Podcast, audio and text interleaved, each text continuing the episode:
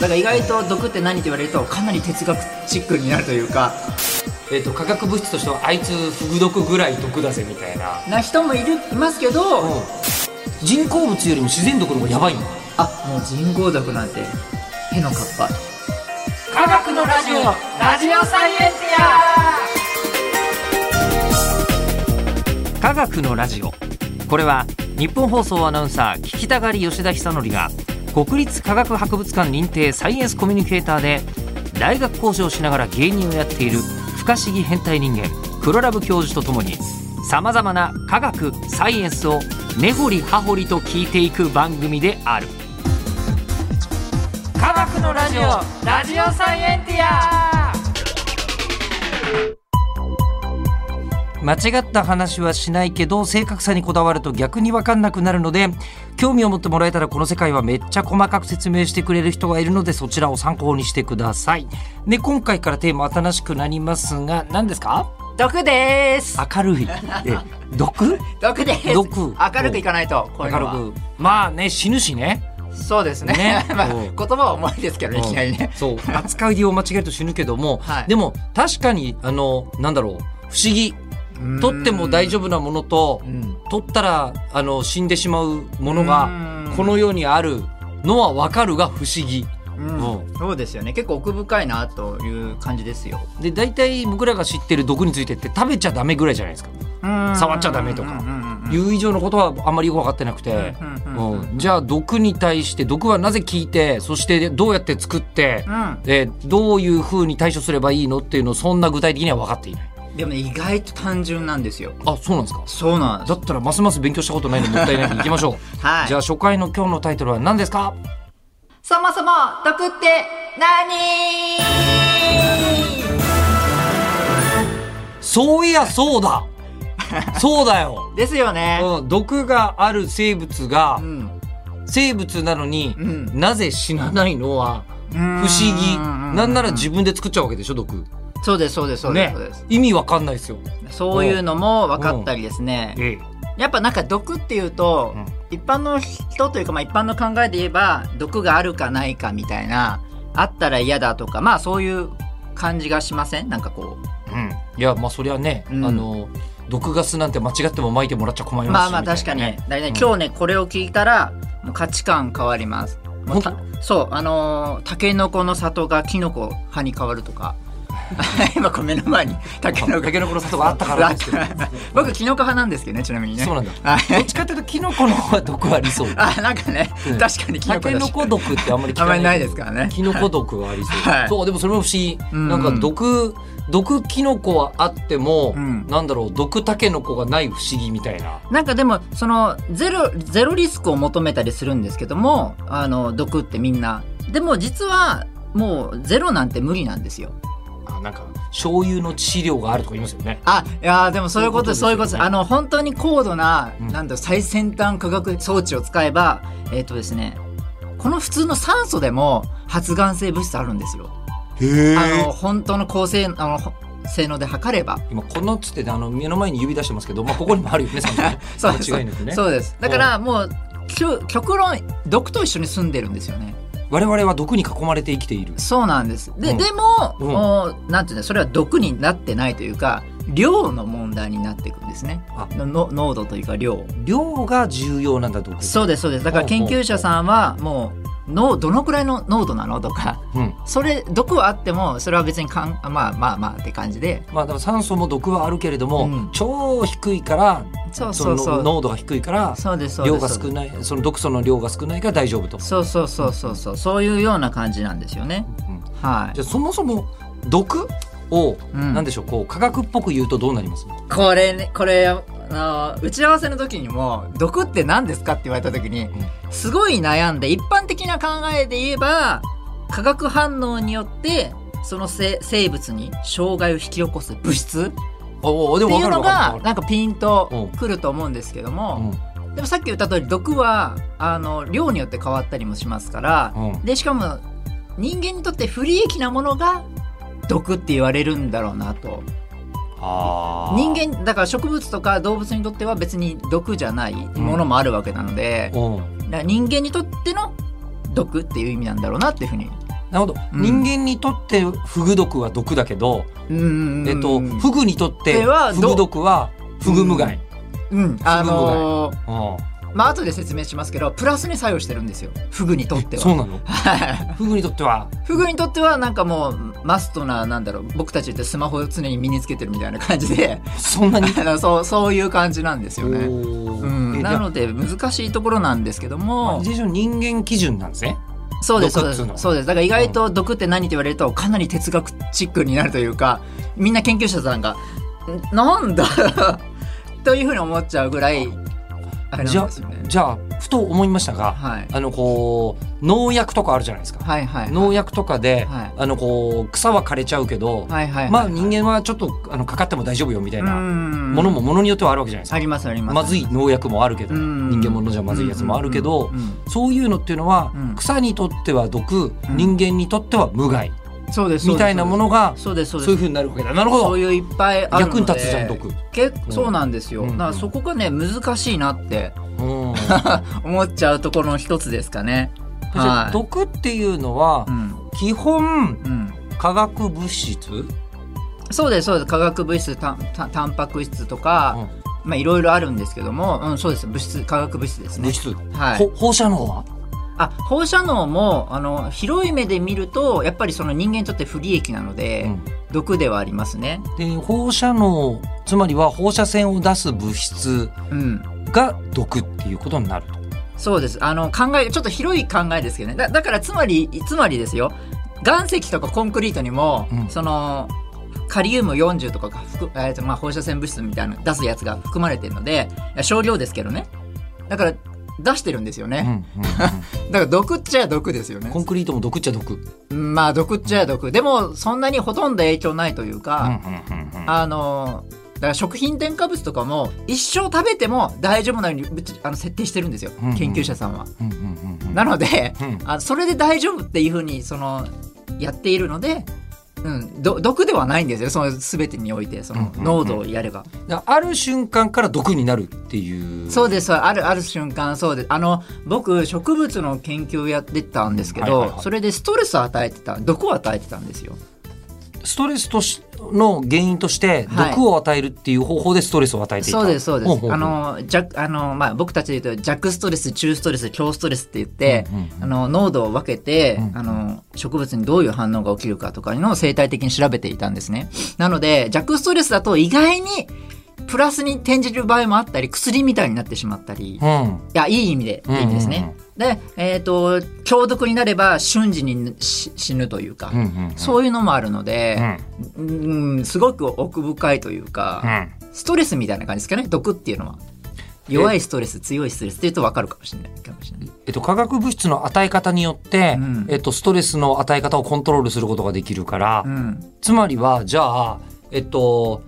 変な上司がいるとんストレスかかるじゃないですか。ああはい上 司は、えっと、化学物質としてはあいつフグ毒ぐらい毒だぜみたいな。な人もいるいますけど、うまあちょっと古い教育の仕方かもしれませんけどあこの先輩によってこう刺激を受けて仕事がこう頑張れるようになったとかあるじゃないですかまあまあ根性が出たみたいな人もいるでしょう。例えば、はいうんそれは薬ですよね結 果的に。先輩はいい薬なるほど。人にとってはもうもうやめちゃう仕事やめちゃうえ結局2フェーズに分けるってことですね物そうです質が存在しそ,、うんれに対して体が反応してストレスが起きると、んうんうんだからどあの物質フェーズとんストレスフェーズがあるんだね、そうですスそうトでレすスがやりすぎると死んじゃうってういう、んそうですそうでスすトレスで死ストレス死なんだストレス死って考えて化も学いい、、あうのん毒で死ぬとはそうですね。ううんん。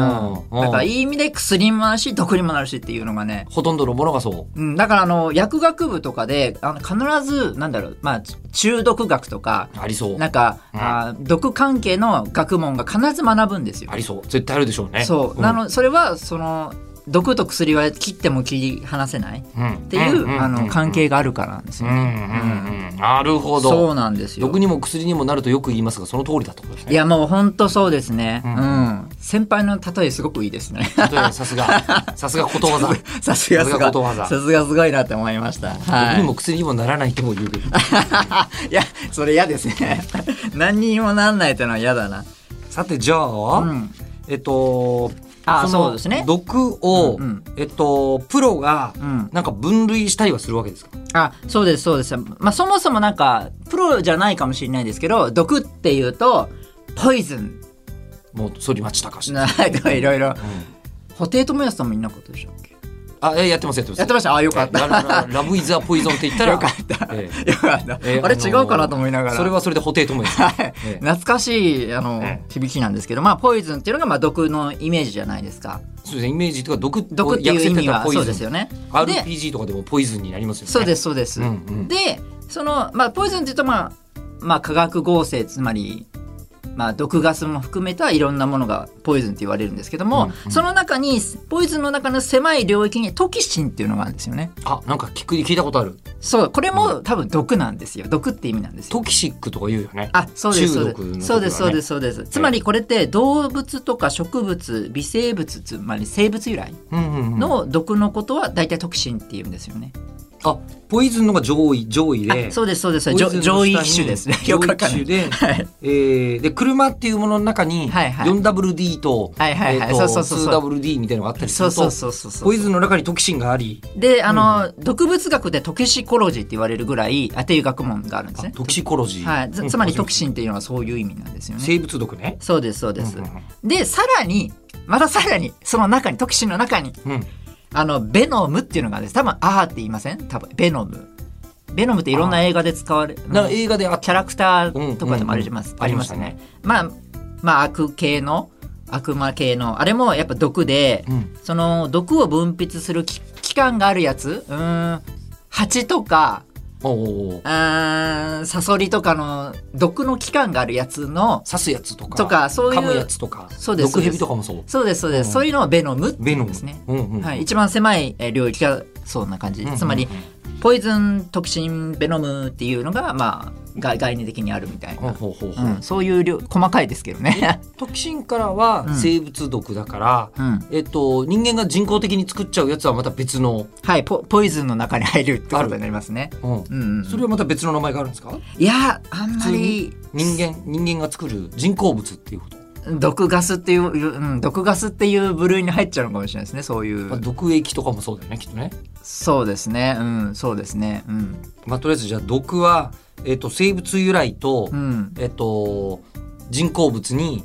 まあ、まそうですね大体に大別できる、大別できるっうんうん、っていうのがなんか大枠の感じで、うん、その毒にもその今度効果によってまた分けられたりするんですけどちょっとややこしいかもしれないですけどこうこうか例えば神経毒神経にややる毒神経に影響する毒影響する毒うん神経毒うん、あと血液関係に影響する毒あのマムシとかハブとかああいうかなるほど赤血球とかああいうの壊すやつの、うんうんうんえー血液毒っていうんですけど、うんうんあとは細胞毒っていうのがあるんですね。うんうんうんあ大枠を言い言い言い過ぎてますけどね、まうあんでも例えば水銀とか発がん性の物質とかのものは細胞に影響する毒なので細胞毒っていうふうに言われてこのまあ大枠で3つ神経毒血液毒細胞毒っていうのがなるほどなるほどあなるほどでき方で、うんえー、と分けるとさっきそういえばさっき言ってなかったけど水銀とかは自然にあるわけでしょももともとあるる鉱物も毒なやつがあるわけだあそうですあの石油とか石炭とかもまあ極論、うん、あまあ石油とかも飲んだら体に絶対良くないでしょうしねうん、多分体によくはなさそうですよね、うんあの匂い。うんじゃあ最後に石油かけましょうかっていうそんな老舗もないもんね ないですもんうんね。絶対嫌だなと思って、なるほど今思っちゃいましたけだどえ。ー、とその鉱物毒ってのもあるんだけどありますあります。ねってことですよねはい。はなるいほど鉱物由来の毒。鉱物毒っていうのはあんまり聞か、うん言わないんですけど。まあ、鉱物も毒はあるわうんねって話ですよね。そうですね。なるほほど。で、えっ、と、これが、えっと、でき方から生物の中にある、鉱物の中にある人間が作るみたいな、そうですそうえでっとす。毒の種類の他に、うんそれ作っちゃった毒も、うんえっと、ものによって効き方が、あ、神経そう毒、そうそう血液毒、細胞毒と、そうですそうですなるほど。二つのジャンルで分かれる。そうなんですう。ん大体そのぐらいがメメジャーですから、まあ他にもいろいろあるんですけどうん、まああんまりそこまではっていう。まあ、大体、大体のところ考えるんだったまあら、これもうでいいんもだう網ろう羅してる感じですねう。んうんうんはい。そんなような感じなんですよなるねほ。どね。あと、毒ってうん、測れるんですか、ああ、測れます、測れます。測れる。はい、うんうん測れます。あの、リーザルドーズって言って、その、リーザ半ルドーズ数値資料リーザルドーズ。リーザルは、はい。えっと、し致死性のとかですよね。そうです、そうです。ドーズあは東洋とかそんなんでしたっけ確か。多分オーバーードーズっていうとそうですよねあの薬でわーってなっちゃうのはがオいーバードーズだから、それあのリーザルドーズそうリーザルドーズあの LD っていう書くまあ LD50 っていうんですけども、 LD50 はい、あのこの量を投与すると半数以上の動物が死ぬっていうものを LD50 っていうんですけど LD50 まで単位なんだあそうですそうですそうであはすはあのゆまあ有名ないろんな単位があるんですけど LD50 っていう単位がまあ比較的有名かなっていうので、うんうんうんまあ、ラットとかあーにこう、まあ、与えて、まあ、その実験しなきゃいけないわけですよね。はい、それで、えー導き出した答えというか、うんが半分がななくななくなった、うん、そう時の量を調べてたりしてるんですよね。じゃあえっと 1LD50 とか言うわけだ 1LD50 50って入っちゃうよねあ LD50 イコール例えば0.005ミリグラムパーキログラムとかなんかちょっとややなこるしいほですどけどなるほどなるほどなるほど、あのうんなんか LD50 との基準であそうですそうですその LD50 に達するのはこのそうですあの重さ重さあ体重に対して数字はいこれぐらいの量のそそうですそうですの物質を与えると死んじゃうよそうってでいすうのが物質の毒の測り方 LD50 ほんほんほんだから少量だったらものすごい強いってことですよね少量でうんうん LD50 半数なくなっちゃうってことは LD50 のために、えっと体重の40倍食べなきゃダメですよっつったらそんな強い毒じゃないぞとそうそうそうそうそういうことそういうことなんですそよれねに対してもうなんか、えっとこう砂糖一粒ぐらいん舐めただけでも、半分の人は死んじゃうんですよっていうことになるとむちゃくちゃ強い毒というそうですそうですなるほどただこれも結構難しくてほう例えばこういうのってラットとかいろんなモルモットとかいろんな動物で試すんですけどやっぱ当然人間とはちょっと違ったりするじゃないですか。同じ哺乳類とはいえ、うん全うんああやっぱり全然違うのでその一概にその数字があの人間にとってもろ影響するっていうのはなかなかなかなか難しいところもあって。でしかもその投与の仕方にもよるんですね。そのだから LD50 の数字が書いてあるだけだとふあんまり良くなくて、うん LD50 の例えばラットで蛍光とあの口から入れた入れた時の数字ですよとか、うんうんうんいろんな注射で筋肉注射でやったあの数字ですよとか本当ならそこまで正確にデータが出ているとあ出てないといけなくて。なるほど毒って意外に簡単にやるの難しいんだ、いやすごい難しいあのもうねかかるのがいろんな研、まあ、僕もそのストレス与えてる人間ですけども、ええあええ研究で研究で、はい、でもいろんな研究者さんに聞くの聞くとやっぱもう大変でう例えばけいあの口から入れるやつんうんっていうのは消化管から吸収されてうんこうまあいろいろ肝臓に結局入るわけですよ。うんはいはいはで一部解毒されてその後に血液に運ばれていくんですよね。うんうんうんだからその毒が直接口に入れるってことはあんまり影響しないというかっていう感じなんですね。うんうんただ注射に行くと今度その肝臓の影響を受けないでもろにうんうんうん入るので、そこでの影響がすごいやっぱ全然同じ動物でも変わるとかなるほどそっかまあ毒キノコとかだって、うんあのおじいちゃんが間違って山から取ってきちゃった段階じゃ大丈夫だけど、うん手で触ってるけど。はいはいだけどあのそれを突然こう、あのー煮込んで食べてしまった瞬間に なんか急にねあの猛毒になってたりすると いう。例えばそういうそういうことですねうんうんうんあとはもう極論その毒にあの生物だでも季節によって変わったりあーあのそのたまたまその動物のその噛まれ具合によってその何秒かとかで量が変わったりとか個体差もすごいあるので一概にその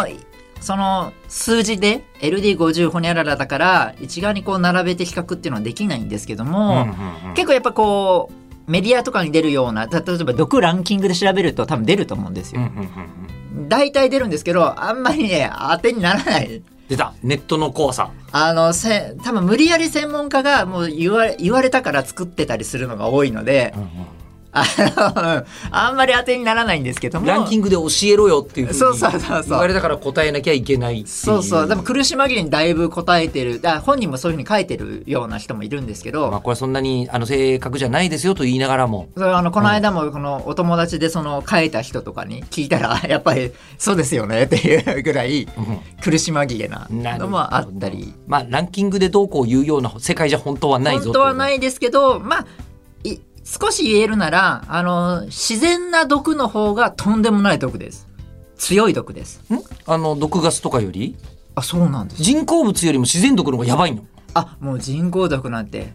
へのかっぱちょあっとよくそわんかんないなですけどそんなレベルなんだあ全然そんな感じです、へえ、うん、あ基本もう大枠を言えばですけどねだまあ傾向として傾向としてはやっぱり傾向としてあの圧倒的に強いのはその自然由来の毒がとんでもないやつでえうんサリンとか VX ガスとかは人工物なんですけえど、うんなんていうの上位で言うとうーんまあまあそのあんまり当てにならないランキングで言うと上位1位とか2位はもう微生物菌うんあのちっちゃな菌あがボツリヌス菌とかすごいって言うよねああのそうなんですよ、うんボツリヌス菌だけはどんなランキングでも1位を誇るんですけどそれは本当なんだあ本当というあかというかまあかなり圧倒的にあの圧倒的な強圧さ倒的に強いなんで、ですよね。はい、それでに対してもその中で上位的に VX ガスとかサリンとかはまあ5位とかうんほー10 7位とかそその周辺なんですよね。あのはいはいあはの、いはいはいある程度不正確でいいんですけど、はいさっきせっかく LD50 習ったじゃないですか、はい LD50 で言うと、はい例えばそのボツリヌス菌が体重 1kg に対してどれくらいで、あえーっと VX ガスだとどれくらいでみたいのをはいはいある程度目安で聞くことはできますかあ聞けます聞けます。そうす るとボツリヌス菌は LD50 でいくと0.0003マイクログラムパーキログラム大変だこれえっと難しい。マイクログラムでさらにパーキログラムまあ、1キログラムにうんあの0.0003マイクログラムうんがボツリヌス菌が出してる、まあ、ボツリヌストキシンっていうんですけども、はいはいはい VX ガスは15マイクログラムパーキログラムもう単位が全然違うじゃないですかはいなのでもうまあもうその何倍かというよりももうなんかまあそのぐらいで分かる感じですよねあ0.0003が15なんではあで人間はそんなボクボツリヌストキシンを作れないんだあとはもうとんでもなくとんでもない VX が一番強いんで人間にとっては人あ間が作ったやつでは人間がつ作ったやつでほうは、ほうほうはい、画期的画期的って言っちゃあれですけど、ええまあ、うんまあ、かなりレベルが高いガスとして VX ガスは存在するけれども、うんあのーそれよりもボツリヌス菌の方がよっぽどやべえ、圧倒的にやべえ毒をうん、作り出しているという、まああれですよちょっと話はずれますけど人間あのこの間研究者ともとも話したんですけど俺たちまだ大腸菌も作れねえもんなって言ったんですよね。は ああのまあちょっとうん、そうなんです本当の大腸菌を自分たちで人工的にまだ作れないんですねはいはいはいでもなんか作れそうに見えるじゃないですか一般的に大腸菌なんてっていあ分かんないですけどねなんとなくこう夕暮れ菜が作れるのであればみたいな、まあ、うん、緑虫が作れんなら大腸菌も作れんじゃないぐらいのことを思いそうですけど、だからまあ、あれ緑虫も増やしてるだけですもんねあれは増やしてるだけなんで、うん人工的に一から作れてないので、うんやっぱりそういう感じで人間はまの技術科学技術はまだまだ全然自然に比べると、うん全然もう全然ってことですねそれがなんか毒の世界で極論でなんか分かっちゃうような、はあ、うん、感じですよね、まあ、逆に人工的に作られても困りますけどねそんな、まあね、毒は ね、うんうんでも逆に言うとそれだけ役に立つもんもそんだけまだ作れてないってことでしょ、ああまあそういうことですよね。そういうことでしょね役に立立つものも作れないっていうのと同じように、うんうんうん毒も作れねえぞというそうそうそうえー意味で言うとじゃあとりあえず毒は、えー自然ものの方がそう圧倒的に強いということが、そうなんですよ。えー分かりましたが、はい。じゃあ、うんその例えばボツリヌス菌もおうフグもうん。死なないじゃないですか、はいはいはいはい、はい。自分の中に毒素があるはずなのに。うーん。岡本太郎も自分の中に毒を持てとい うのにや知らないじゃないですか。この間見てきました太陽の塔、ねあの、